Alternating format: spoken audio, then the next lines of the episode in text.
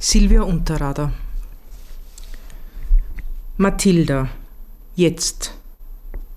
Sie begibt sich auf die Reise, von der sie alles erwartet, aber nichts. Die Frau, die sie von früher kennt, in dieser fremden Stadt, die Frau, von der sie nicht weiß, ob sie sie sehen möchte, aber ihr eine Frage stellen.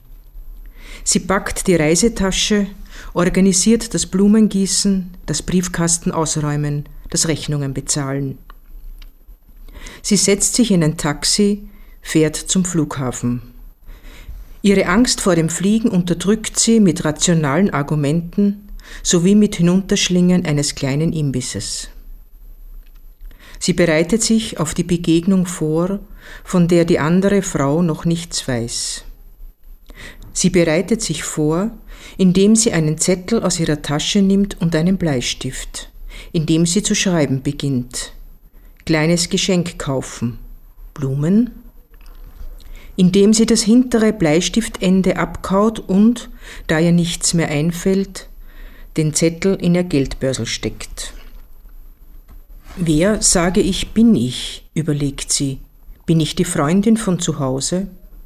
Wie begegne ich ihr, wenn ich heute nicht so stark bin? Spiele ich mich stark? Was mache ich, wenn sie mich nicht sehen will?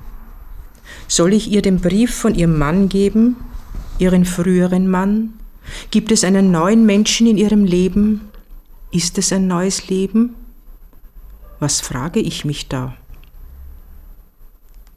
Das Flugzeug landet, sie steigt aus mit großer Erleichterung. Wieder überlebt, denkt sie, während sie auf ihre Reisetasche wartet. Wie erreiche ich sie? fragt sie sich, sucht ein Telefonbuch, den Namen darin, findet ihn nicht. Noch nicht sehr enttäuscht, da die Suche erst beginnt, fährt sie zum Hotel. Im kleinen Zimmer, im sehr kleinen Zimmer, dem winzigen, legt sie sich auf das Bett, vorerst, so wie sie jedes Hotelzimmer in Besitz nimmt. So ist es notwendig, damit sie sich wohlfühlt. Nur so, nachdem sie sich die Hände gewaschen hat, das Gesicht.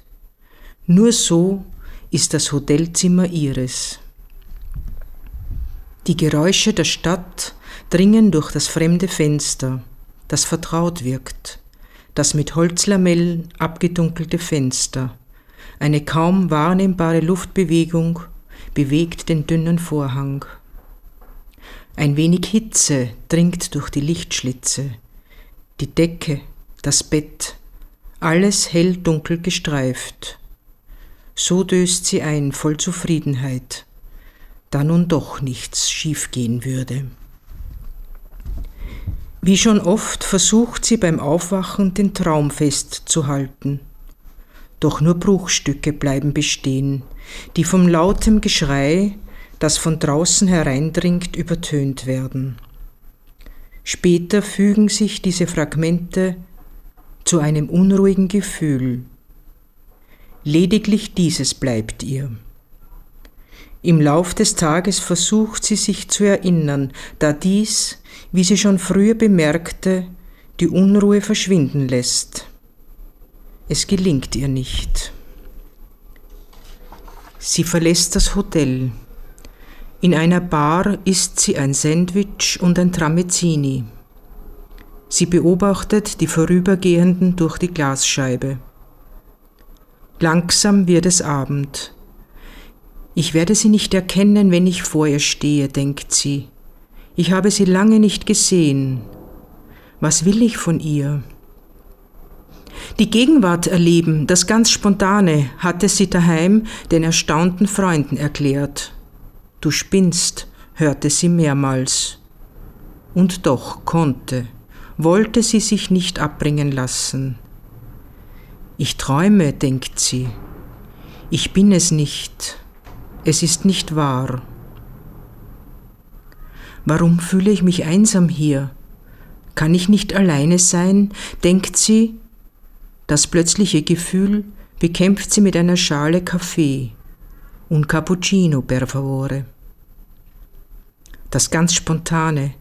Ich bin ja verrückt, denkt sie, was ist das schon? Inzwischen sollte ich gescheiter sein. Doch kommt ihr das Gefühl von Wärme in den Sinn, die hohen, schmalen Bäume, das Licht dieses Landes. Spürt sie Wärme und sieht sie das Licht, selbst hier in der Stadt. Ich werde sie finden, dann werde ich wissen, was ich tun werde. Sie geht zurück in das Hotel und fragt den Portier, wie sie diese Frau finden könnte.